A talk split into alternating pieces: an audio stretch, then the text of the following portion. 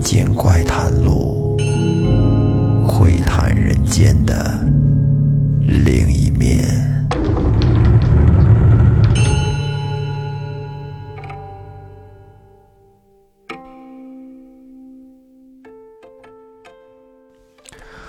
欢迎收听《民间怪谈录》，我是老岳。这期要给大家说的呢，是根据明代的文学家瞿佑在《简灯新话》中的一篇《爱卿传》改编而来的故事。说是在以前呀，浙江嘉兴那边有一个非常著名的艺妓，叫罗爱爱。她呢，不但色貌非凡，哎，长得很漂亮，并且聪明伶俐，才艺出众，工于诗词。当时的人们呢，都很尊敬和羡慕他，就称他为爱卿。他做的诗词名篇，在当时可谓是很流行啊，就跟现在的流行歌曲差不多。他的诗词在当时被人们。口口传播，那有才学的人士呢，都以能接近他而感到荣幸。要是能有幸跟罗爱吃上一顿饭，嚯，那回去之后行了，哥们之间都得高看你一眼。这有一年夏天，当地呢有几位以诗文著称的才子们，就邀请艾青来参加在鸳鸯湖。灵虚阁举行的避暑赏月诗会，艾青在那儿可谓是当晚最耀眼的明星。人家一气呵成，很快就写出了四首绝句。这绝句是怎么写的呢？啊，画阁东头那晚凉，红莲不似白莲香。一轮明月天如水，何处吹箫引凤凰？反正这四首写的是非常的绝妙。把那在座的都佩服的五体投地，都不敢跟他比了。能耐这么大，怎么跟人家比？慢慢的，这个艾青的才色就吸引了当地的一位叫赵子路的官宦子弟。他呢，不惜花巨资娶艾青为妻，就是把艾青娶回家去了。这艾青过门之后。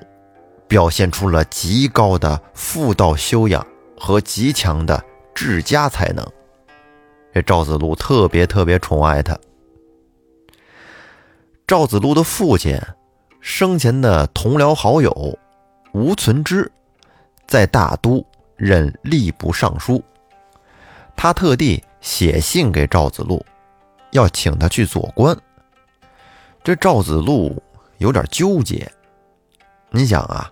才新婚不久，去吧，抛弃着寡母娇妻的，放心不下；不去吧，又怕失去一次难得的做官的好机会。哎，他这思前想后啊，也拿不定主意。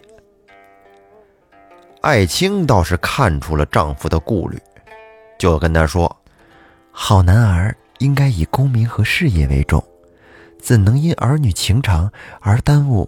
立身扬名以显父母的机会呢？老母亲在家有我侍奉着，你放心去吧。只要是你有颗孝心，惦记着年高多病的老母亲，等公务安顿之后，早点回来就是了。你听人这话说的多贴心呐，多让男人放心啊！赵子路听了媳妇儿这一番话，马上就做出了动身的决定，去做官。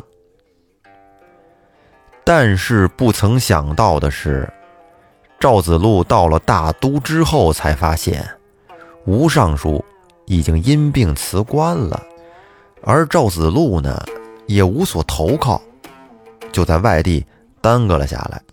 这太夫人念子心切呀，想儿子，时间长了，可就忧虑成疾了，卧床不起。艾青呢，则整日的。熬粥煎药，伺候老太太，百般的劝慰开导，哎，无微不至的在床前侍奉了有半年多时间。但是很不幸，太夫人还是辞世而去了。艾青是亲自为太夫人督造棺椁、补地营葬。办完老人家的丧事，他也因为操劳和悲伤过度，而变得消瘦不堪了。但是谁知道，这祸不单行。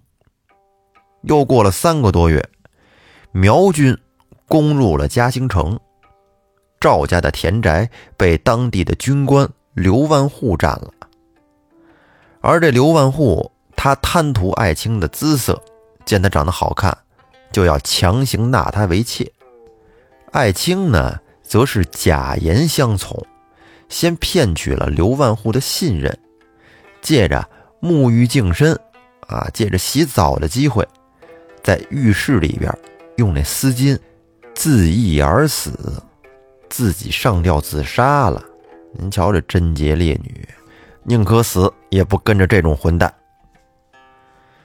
后来等刘万户发现的时候，已经晚了，都咽气儿多时了。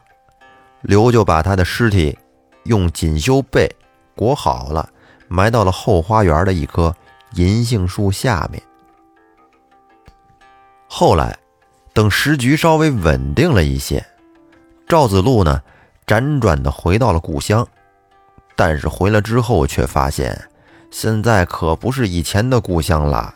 已经物是人非了，这心里呀就纳闷儿，这怎么回事儿啊？他是好不容易才找到了自己的故园，但是一看，已经没有人居住了。只见这树上梁间，鸟飞鼠窜；街前亭后，碧草掩映。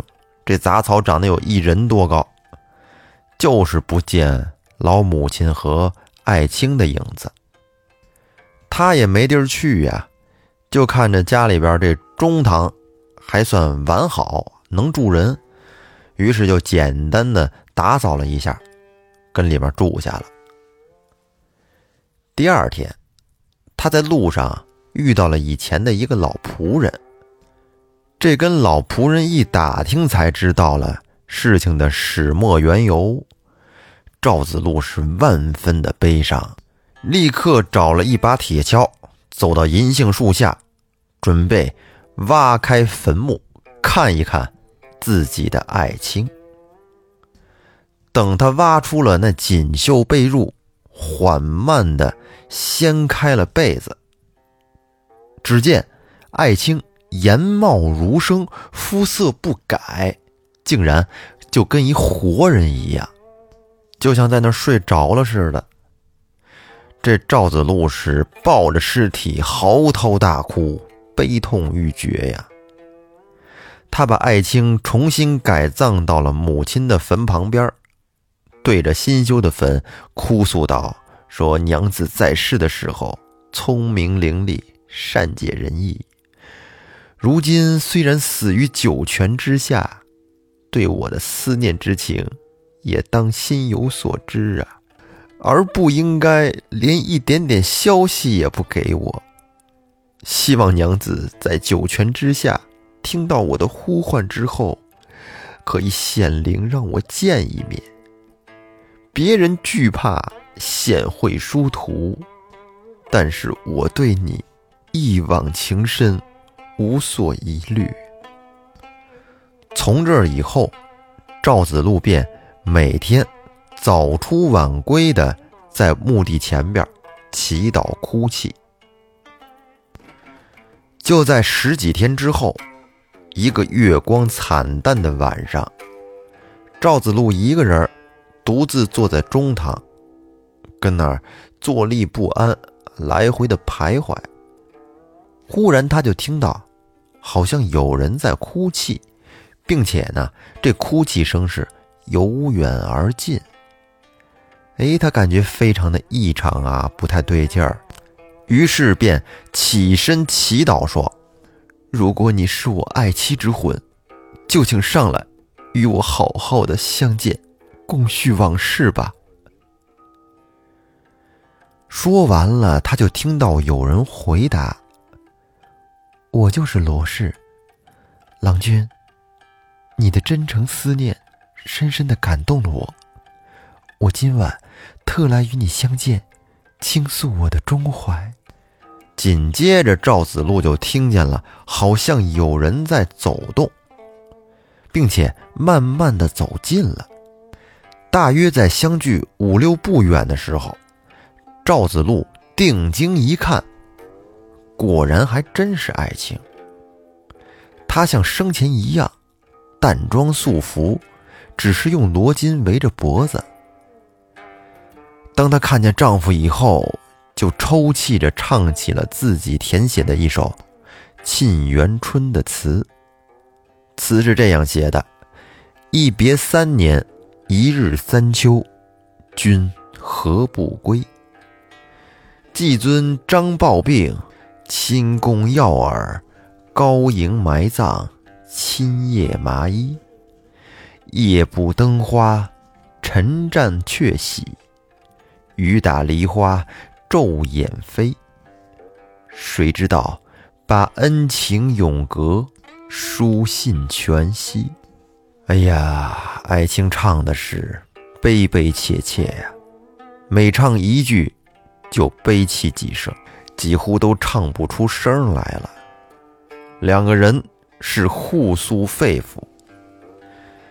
最后，当赵子路问到太夫人魂归何处的时候，爱卿回答说：“他老人家在世，没有罪，听说已经托生到人间了。”赵子路又问说：“那你为什么还没有托生到人间呢？”爱卿说：“我是因为贞烈而死，冥司让我到无锡宋家托生一男子，我只是想等着看上你一眼，倾诉往日深情，而耽误了很长时间。”这不，今天见到你之后吗？我明天就该去降生了。你如果不忘旧情，就请到宋家来找我。见面的时候呢，以一笑为宴。意思就是说，等见面以后，咱们呀定个暗号啊，笑一笑就是暗号。说完了，爱卿就跟赵子路进屋了。两个人是欢爱如初。这一晚。共枕同眠。等第二天天还没亮，爱卿闻鸡而起，与赵子路呢就在台阶前面洒泪而别。爱卿慢慢的消失在了曙光中。后来赵子路按照爱卿所说的，还真就找到了这个宋家。果然，宋家有个新媳妇儿怀孕了。二十个月之后，才生了个男孩。等降生以后，就一直哭个不停。赵子路跟这家人说明了来意，被主人请到了屋里。果然，这孩子一见到赵子路就笑了起来，从此呢，再也不哭了。于是，宋家就给孩子起名叫做罗生，而赵宋两家。则结为了亲属，从此呢互相往来，这关系处的十分友好而融洽。那么到这儿，这个故事就说完了。欢迎您订阅专辑并关注主播，这里是复古宇航员电台民间怪谈录，感谢您的收听，拜拜。